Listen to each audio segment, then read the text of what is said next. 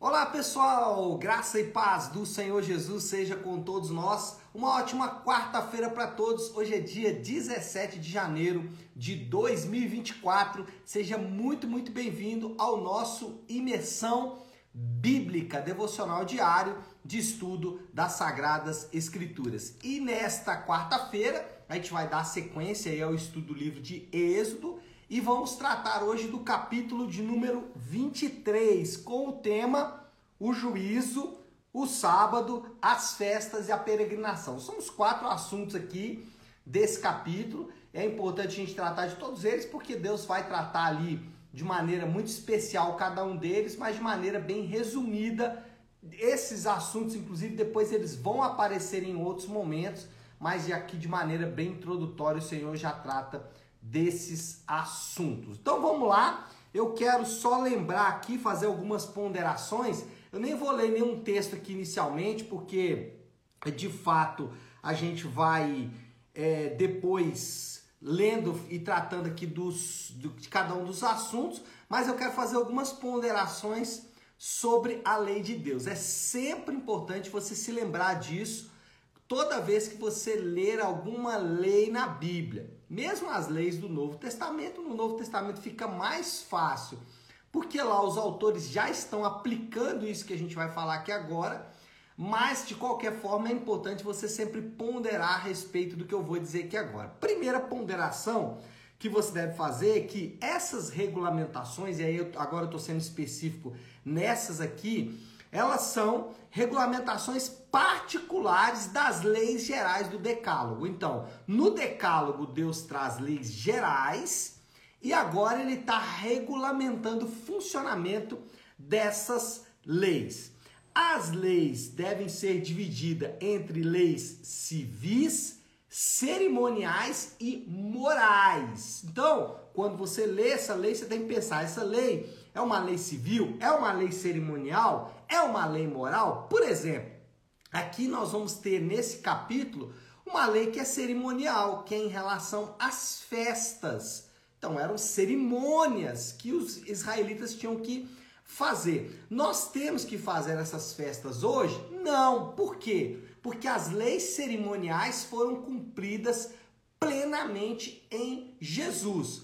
A lei do sábado, como que a lei do sábado deve ser encarada? Ela é cerimonial em algum aspecto, mas ela também tem um aspecto moral. Então eu preciso separar o que é moral do que é cerimonial e aplicar o aspecto moral da lei do sábado, por exemplo. Mas daqui a pouco eu vou falar sobre cada uma dessas leis por hora, é importante só você saber que você tem que separar. É uma lei só da nação de Israel? Refere-se só a uma lei civil? É uma lei moral? É uma lei cerimonial? Se for cerimonial, já foi completamente cumprida em Jesus. Se for uma lei civil, estava restrita à nação de Israel. E se for uma lei é, moral, elas estão valendo ainda. Essas leis aqui que a gente está tratando são basicamente, né, quase todas elas, leis civis, exceto, por exemplo, como eu disse, a lei do sábado, mas de maneira geral são leis civis. Só que todas as leis, sejam cerimoniais, sejam civis e, claro, morais também, todas essas leis elas têm ou fazem alusão a algum aspecto espiritual. Então, a lei mesmo cerimonial ou civil, ela tinha um aspecto espiritual. De maneira geral, o apóstolo Paulo chegou a dizer que toda a lei é boa e ela é boa por quê? Porque ela mostra a pecabilidade do homem. Dito isso, vamos agora para o capítulo 23.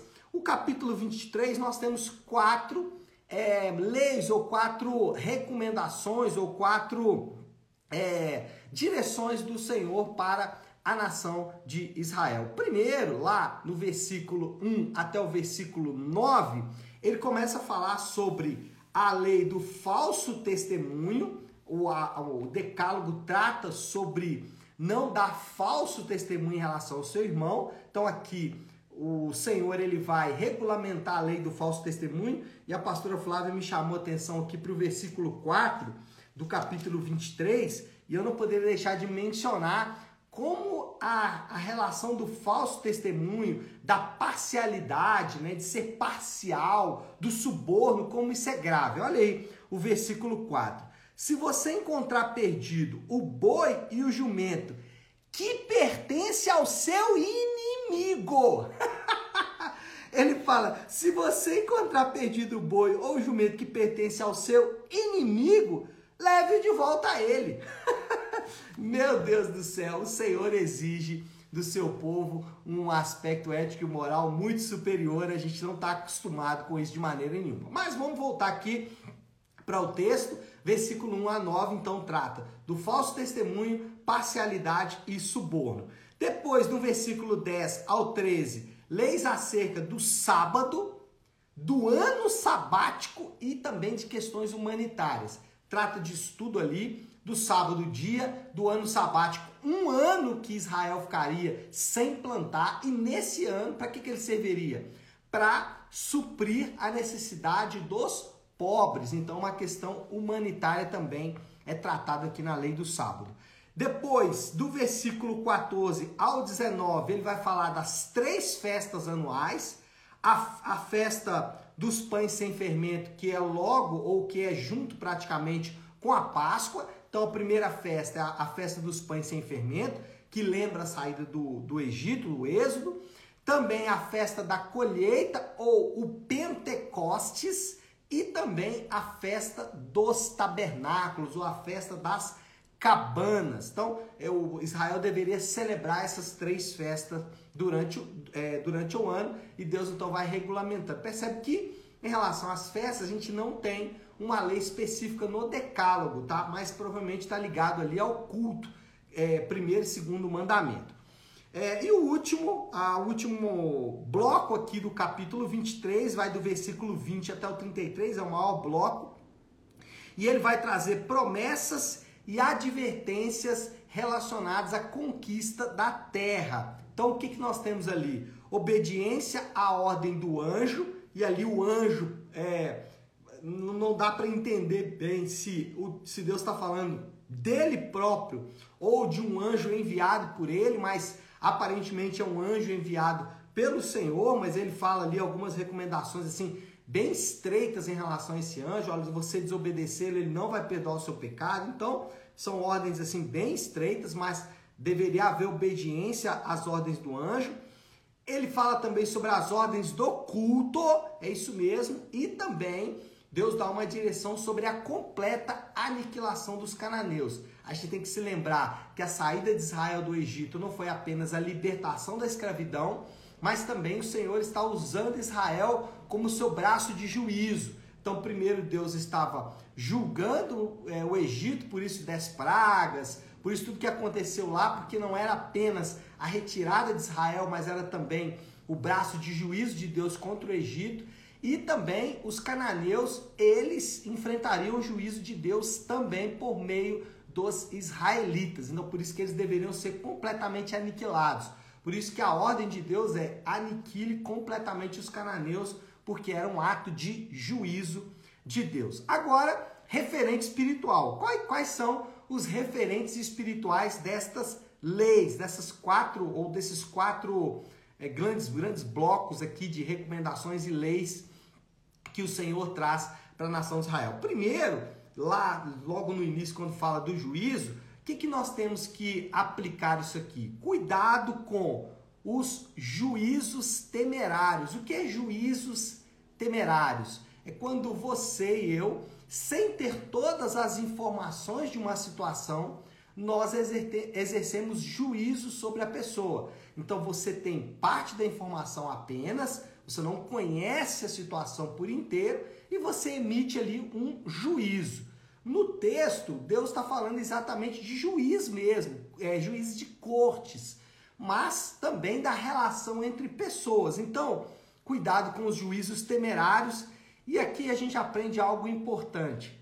Maledicência, que é falar mal de outra pessoa, e fofoca são pecados particularmente graves. Então, a, a advertência aqui é muito séria. Cuidado com maledicência. Então, a pessoa vem falar mal de outra pessoa para você, Não dê brecha, não alimente isso, não deixe isso crescer. É, chama essa pessoa e fala: olha, vamos conversar com a pessoa que você está é, falando dela, mas não dê margem para maledicência. Falar mal de outra pessoa é um pecado grave. Paulo chega a dizer lá na sua carta a Timóteo que essa atitude no meio da igreja funciona como um câncer. É isso mesmo. Então a gente precisa tomar muito, muito cuidado com a maledicência, falar mal de outra pessoa e também fofoca, né? Trazer conversas e tudo mais. Se no mundo isso já é ruim, alguém fofoqueiro é alguém que tem ali a sua índole, o seu caráter manchado, imagina no meio do povo de Deus. É particularmente grave. Então precisamos tomar muito, muito cuidado. Você vê que a relação aqui foi advertida pelo Senhor. É, o segundo referente espiritual está relacionado ao sábado e os sábados estão relacionados com a confiança no Senhor. Então, quando a gente fala de descansar um dia, não é apenas porque o nosso corpo precisa de descanso. Quando a gente fala de ter um dia de descanso, um dia para cultuar a Deus, um dia para buscar a Deus, um dia para evangelismo, um dia para adoração a Deus, um dia de descanso no Senhor, é porque normalmente nós não vamos descansar no Senhor. Se deixar, os homens vão trabalhar sete dias por semana. Por quê? Porque eles não querem descansar no Senhor. Então, quando o Senhor estabelece ali o ano sabático, o dia sabático, ele está dizendo: olha, um período do seu ano, você deve descansar. Inclusive férias, né? Claro que aqui nesse tempo não havia férias como nós temos hoje, férias remuneradas, né? Mas o israelita ele trabalhava sete anos e um ano inteiro ele descansava. Por quê? Porque ele tinha que confiar que o Senhor iria supri-lo naquele, naquele descanso, que eram as suas férias. Era ali um ano para ele não fazer, né? Não é que não fazia nada. Ele deveria cultuar ao Senhor, as festas e tudo mais. Mas o ponto aqui era descansar no Senhor. Tem uma, uma frase do.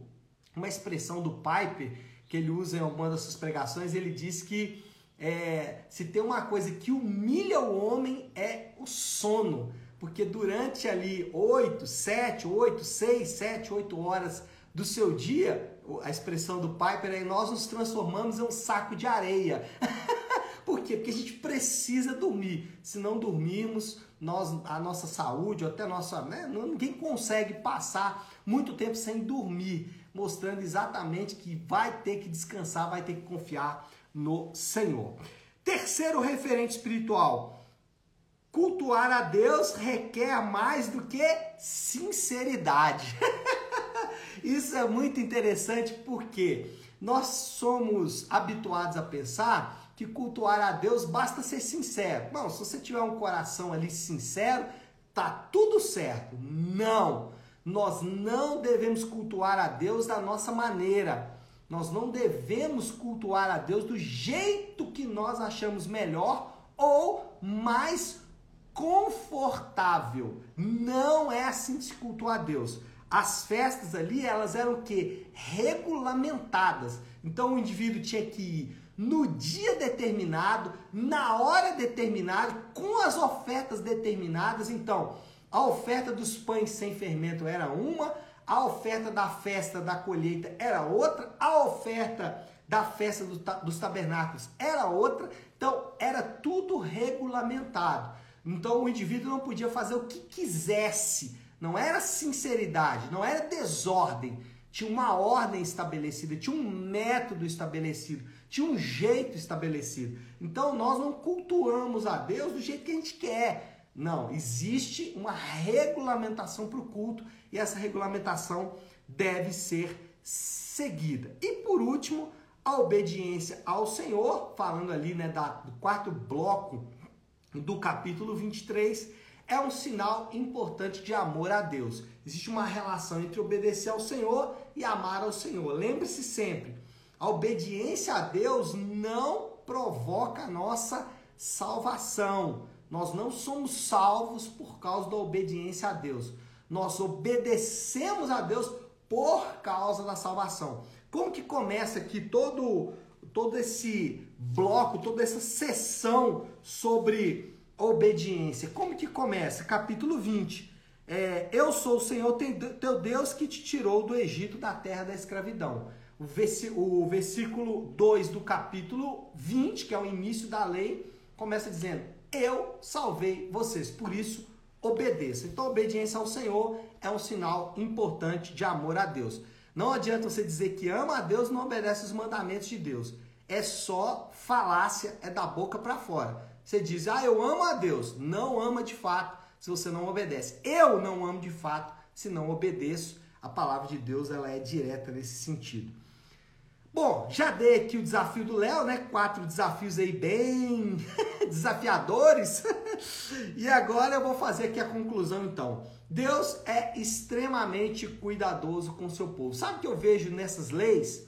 Pessoas podem olhar isso aqui e ver, ficar absurdados, né? Como ontem, por exemplo, mate os feiticeiros, né? E aí a gente fala, nossa, festa, para que fazer festa? Três vezes ao ano e tal, não sei o quê. O anjo do Senhor tem que ser obedecido. E aí tem pessoas que ficam é, escandalizadas com isso e tal. Eu não, irmãos, eu vejo o cuidado de Deus. Deus é cuidadoso com seu povo. Deus poderia não fazer nada disso, deixar os homens ao seu próprio, viver da sua própria maneira e é, viver a sua própria maneira é o maior juízo de Deus sobre os homens.